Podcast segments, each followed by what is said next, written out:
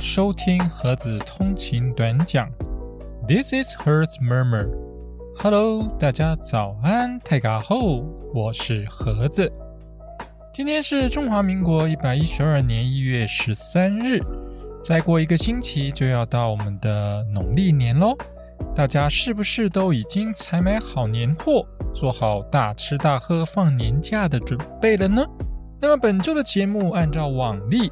盒子会跟大家聊聊最近发生的一些时事，同时呢，我们也会试着提出几个观点来跟大家分享。最后也会带大家一起听听乡民怎么说。在我们开始进入今天的节目之前，听众朋友如果愿意给我们节目更多支持和鼓励，欢迎一起加入赞助与订阅，让我们用一杯拿铁。一起共度通勤的美好时光吧。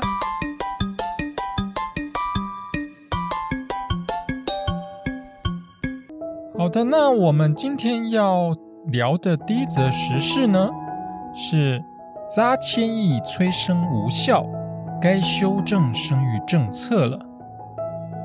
联合报报道，二零二二年出生人口预估仅有十三点八万人，远比原先的期待更低。如果说在提高生育率上一年编列一千亿新台币，这个政府不能算无作为了吧？但花一千亿却带来减少出生人口一点五万的结果，就必须要问钱到底花对了没？在台湾，大部分研究人口政策，尤其是来自社工、社服的学者，针对提高生育率，从欧洲，尤其是北欧的出生人口与女性劳参率曲线。得出来的药方多半都是友善职场跟公共托育，这些源自多半是左派政党以大政府高税收作为设福基底的主张，告诉民众由精英分子作为政府官员建构的托育网，对下一代是最好的。因此，当人民把育儿的义务与权利交给政府，人民就会大胆的生育。这种假设建立在不生是因为不敢生、没钱生，所以利用公共托育减少生育压力，年轻世代就会敢生，没钱也可以生。但如果不生是因为不想生，甚至根本就未将生育列入生涯规划呢？所有的社会行为都有道德性与经济性的目的，道德性讲求在义理上该不该做。当行为符合道德性，该做的行为还是要做。生育也是一样，政府告诉年轻人，已经花了一千亿提高友善职场、公共托育，但那是生了之后才造成的需要。如果不生，连这些需要都免了。更何况公共托育可以减少父母生育后经济压力，但并不表示完全没有负担，还不包括心理及父母的生涯规划。而不必负担的最根本行为是不生，不是吗？因此，如果在道德性上没有透过家庭教育告诉年轻适婚育者，生育对于整体环境及个人的未来发展到底有何必要性，补助当然无效，因为没有补助到产生动机。包裹道德性与经济性，让生育补助与婚前教育、婚姻教育、亲职教育全然结合。在不同于欧洲的社会主义，而是以家庭为养育基础的台湾，是时候了。OK，那这是我们今天来跟大家分享的第一则时事。针对这样的议题，我们试着提出呃几个我们的想法了。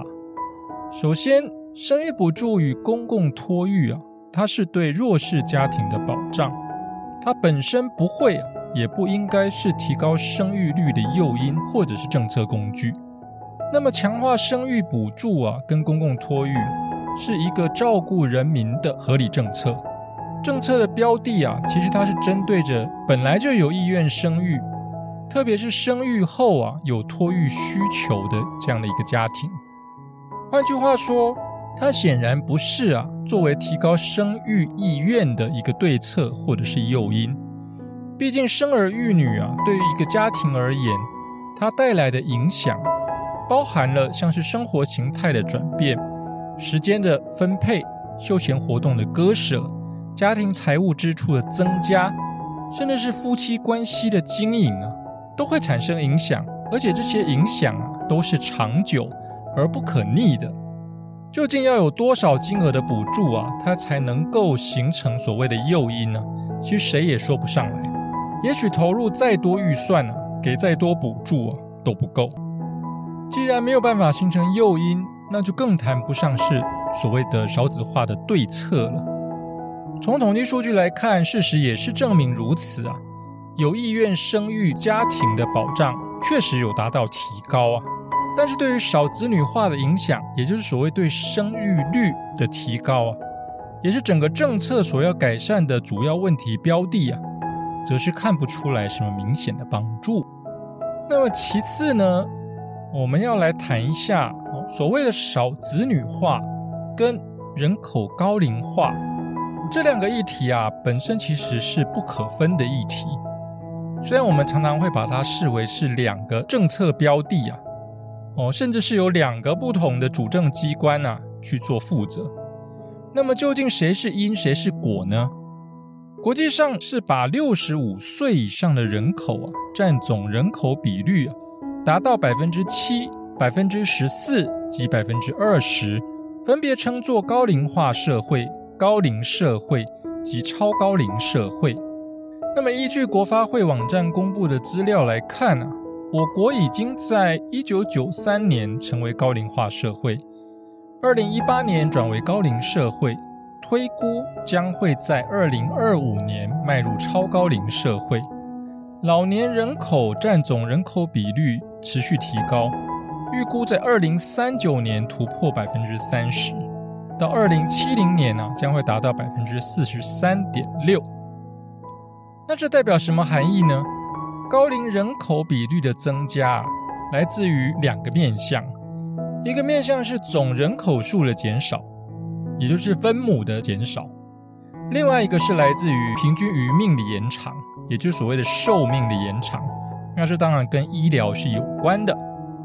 哦，那寿命延长这件事情啊，其实它是一个正向的因素。哦，如果单纯是因为医疗发展寿命延长，那其实是一件好事啊。啊，因为我们增加了许多健康的老人、有经验的老人。特别如果是健康寿命的延长啊，国家其实没有必要投入太多的资源去处理这一块。但是反过来，如果高龄人口的比率呀，是因为这个总人口数的减少，那么整个议题呀就会区分成三个部分，包括了老人长照哦是一个部分，人口数要怎么样提升，这是一个部分。那另外一个部分是对具抚养义务者要如何来提供协助，哦，大概是这三个部分呢，其实都是必须要去考量的。那从这个角度来看呢，老人长照的提升啊，其实有助于减轻具有抚养义务者的压力。那具抚养义务者压力的减轻啊，有助于生育率的增加，也有鼓励年轻人啊结婚生育的正向作用。那么从这个角度来看，究竟我们把预算呢投入在鼓励生育有效呢，还是强化老年长照？来减轻中产阶级负担有效呢？这是大家可以去思考的一个问题。所以总的来说，如果从客观数据啊、逻辑思考来做判断，生育补助跟公共托育啊，不是一个改善少子女化问题的良好对策哦。我们并不是说它不是一个好的政策哦，它的确是对人民呢。对这些有生儿育女的家庭啊的协助，确实是一个好的政策。但是对于我们想要解决的问题，叫做改善少子女化来说，它显然就不是一个这个好的药方。那我们还要用同一种方法再去投入更多的预算吗？良善而有效的政策支出啊，才能让每一笔预算支出切中问题的核心呢？哦，这才是所谓真正的还税于民嘛！哦，否则我们光是靠大内宣啊来说明政府做了多少政策，投入多少资源，提供多少补助，让友善职场啊成为一种口号，其实对于问题的改善啊一点帮助也没有哦。OK，那接下来我们再来看一下我们乡民又是怎么说的呢？好，我们这个 Dream 一二四说没有不生孩子吧，只是变成了房子的形状。那另一位乡民说房子买不起，小孩要住公园哦。OK，确实是有几分道理啦。啊，因为对于许多年轻人来说啊，在呃高房价的时代，买房子本来就困难度很高了。哦，如果年轻人还要再把收入的一部分呢？花费在生儿育女上，哦，甚至是大部分的收入啊，必须要花费在这个部分上。那距离买房啊，是不是更遥远了呢？好，那另一位乡民他又说了，要多补贴年轻人买房啦，或许还有效。女人想要多一点自我时间，就是这么简单。从小地方改变，例如交通先做好。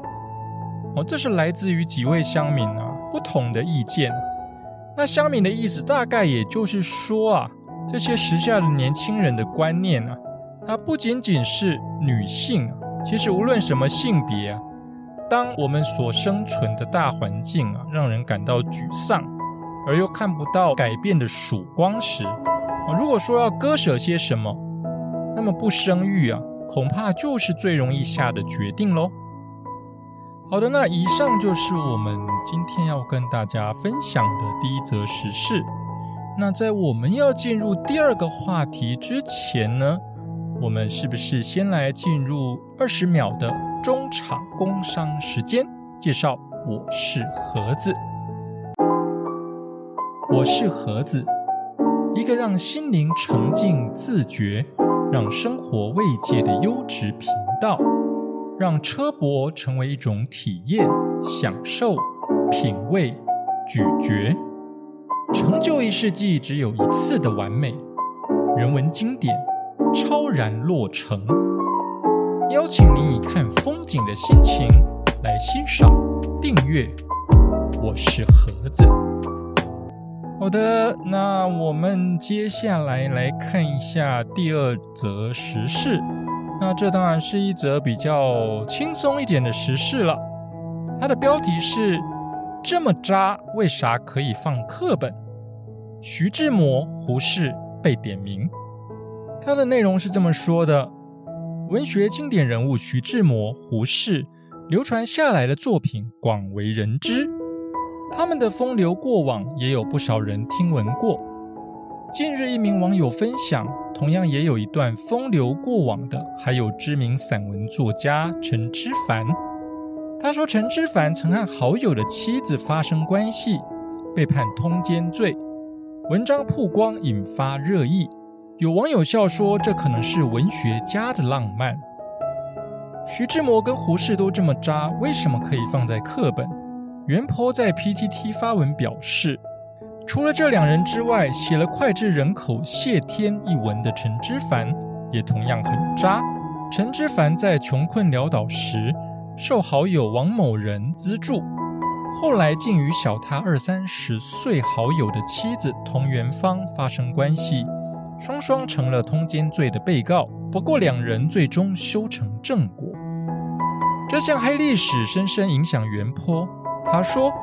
之前我还在教育界误人子弟、毁人不倦时，每每上到谢天这一刻，我总是在心里挣扎，到底要不要告诉学生关于陈之凡的这段往事。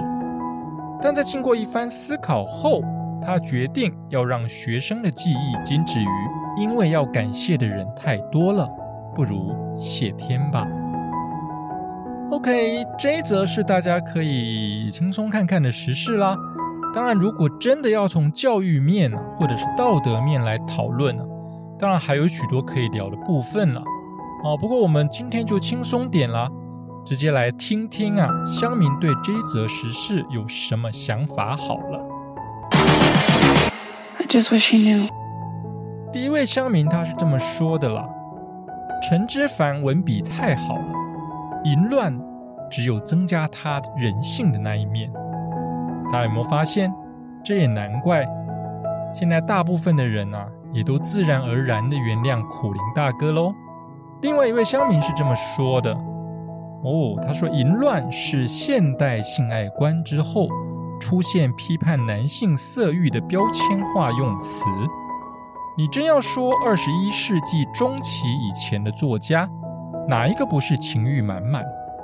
这本来就是上帝赋予男性雄性动物身体的情欲动能，只是因为现代一夫一妻等现代爱情观的兴起，才期许男性必须压抑先天的动物本能，而符合女性思维的纯情化路线。上帝制造大部分的雄性动物，就是基因里头有性爱生殖的本能。大家可以接受这样的说法吗？照这样的逻辑来说，如果只要可以解释成上帝赋予本能的，就可以视为合理正当，那么雄性征战、家庭暴力，是不是也可以视为基因本能而理所当然呢？从这个乡民的这样的一个论点啊，就不禁让人联想起啊。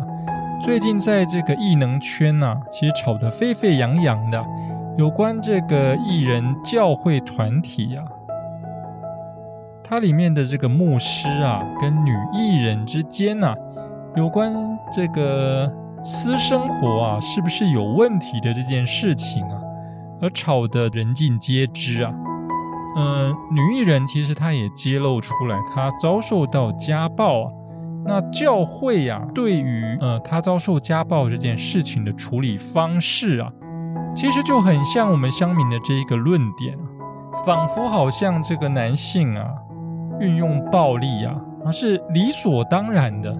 我当然略有点失控啊，但是不代表说哎呀一定要这个撕破脸哦，你只要稍微的这个听从神的旨意呀。哦，夫妻双方坐下来聊聊啊，把心事聊开了，过去的暴力行为啊，就可以当做没有发生一样。哦，这个大概是教会这个负责人的一种说法。但是我们在这边，我们必须要很严正的说啊，家暴这件事情啊，不是这一个世纪的产物。但是以现在我们对于性别平等的观念啊，早就不是早年那种啊，所谓忍耐一下。下次会更好，就可以解决的。这就好比说，有人说：“哦，我只是红酒抿一下，啊，已经喝了很久，不算是有喝酒了。”这样的一个错误观念啊，其实是一模一样。要杜绝这件事情啊，只有零容忍，才有杜绝的可能。当然，反过来说，对于有这样暴力倾向的人来说，也许暴力阴影啊。永远比不上劝和不劝离来的伟大。OK，那这就是我们今天的两则时事内容分享给大家。今天的节目就到此结束，让我们下期见，拜拜。